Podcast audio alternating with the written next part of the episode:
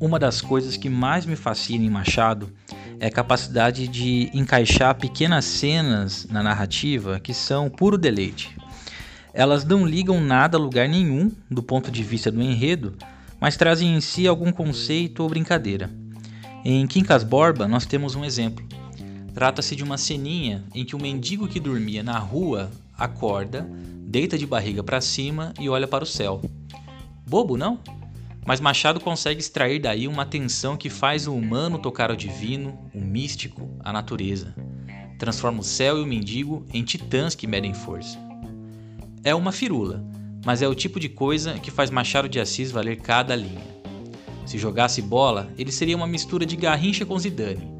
Ostenta seu talento, volta e dribla o zagueiro de novo, mas com elegância e fina ironia. Segue o capítulo 46 de Quincas Borba. O rumor das vozes e dos veículos acordou um mendigo que dormia nos degraus da igreja. O pobre diabo sentou-se, viu o que era, depois tornou a deitar-se, mas acordado, de barriga para o ar, com os olhos fitos no céu. O céu fitava-o também, impassível como ele, mas sem as rugas do mendigo, nem os sapatos rotos, nem os andrajos, um céu claro, estrelado, sossegado, olímpico, tal qual presidiu às bodas de Jacó e ao suicídio de Lucrécia.